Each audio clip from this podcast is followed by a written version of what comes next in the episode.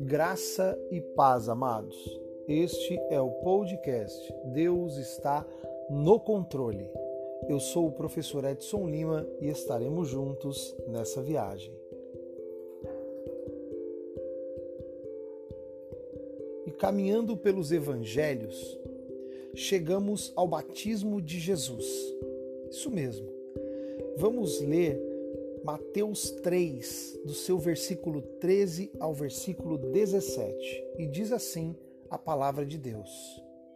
Por esse tempo, dirigiu-se Jesus da Galileia para o Jordão, a fim de que João o batizasse. Ele, porém, o dissuadia, dizendo: Eu é que preciso ser batizado por ti, e tu vens a mim? Mas Jesus lhe respondeu: deixa por enquanto, porque assim nos convém cumprir toda a justiça. Então ele o admitiu. Batizado Jesus, saiu logo da água, e eis que lhe se abriram os céus, e viu o Espírito de Deus descendo como pomba, vindo sobre ele. E eis uma voz dos céus que dizia: Este é o meu filho amado, em quem me comprazo. João estava aqui relutante quanto a batizar Jesus, porque ele reconhecia que Jesus era o único homem que não precisava de arrependimento. Mas, para que toda a justiça fosse cumprida, Jesus tinha de ser identificado com o seu povo. Isso mesmo, na eliminação dos pecados. Era necessário em última análise, o batismo de João apontava para Jesus, porque representava uma morte, e somente a morte de Jesus numa cruz, a qual Jesus chamou seu batismo, lá em Lucas 12, no seu versículo 50, poderia verdadeiramente eliminar pecados.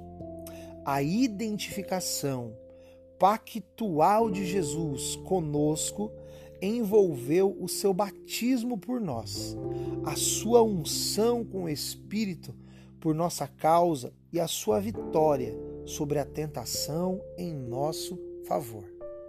Esse incidente mostra que desde o início do seu ministério, mesmo antes do seu batismo, Jesus sabia que ele seria o servo sofredor, destinado a morrer por mim e por você, a morrer pelo seu povo. O reino de Deus, a sua regra salvadora é definida pela sua justiça.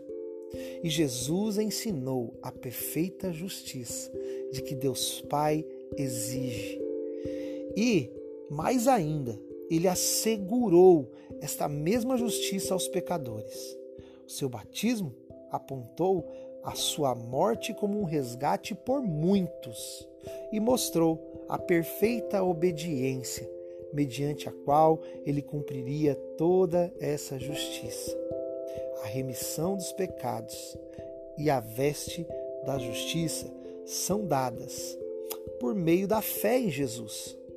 Aqueles que carecem da justiça de Deus, aqueles que carecem da justiça do Pai, mas estão famintos e sedentos por ela, serão saciados.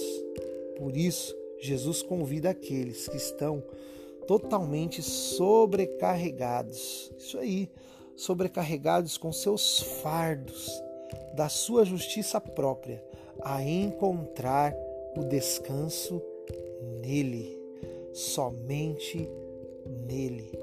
E aqueles que Cristo reconhece como seus são aqueles que entrarão no futuro reino da glória. Para isso, a Trindade estava em movimento.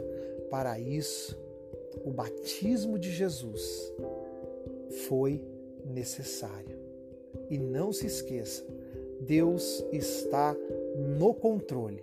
Fiquem com Deus e até a próxima.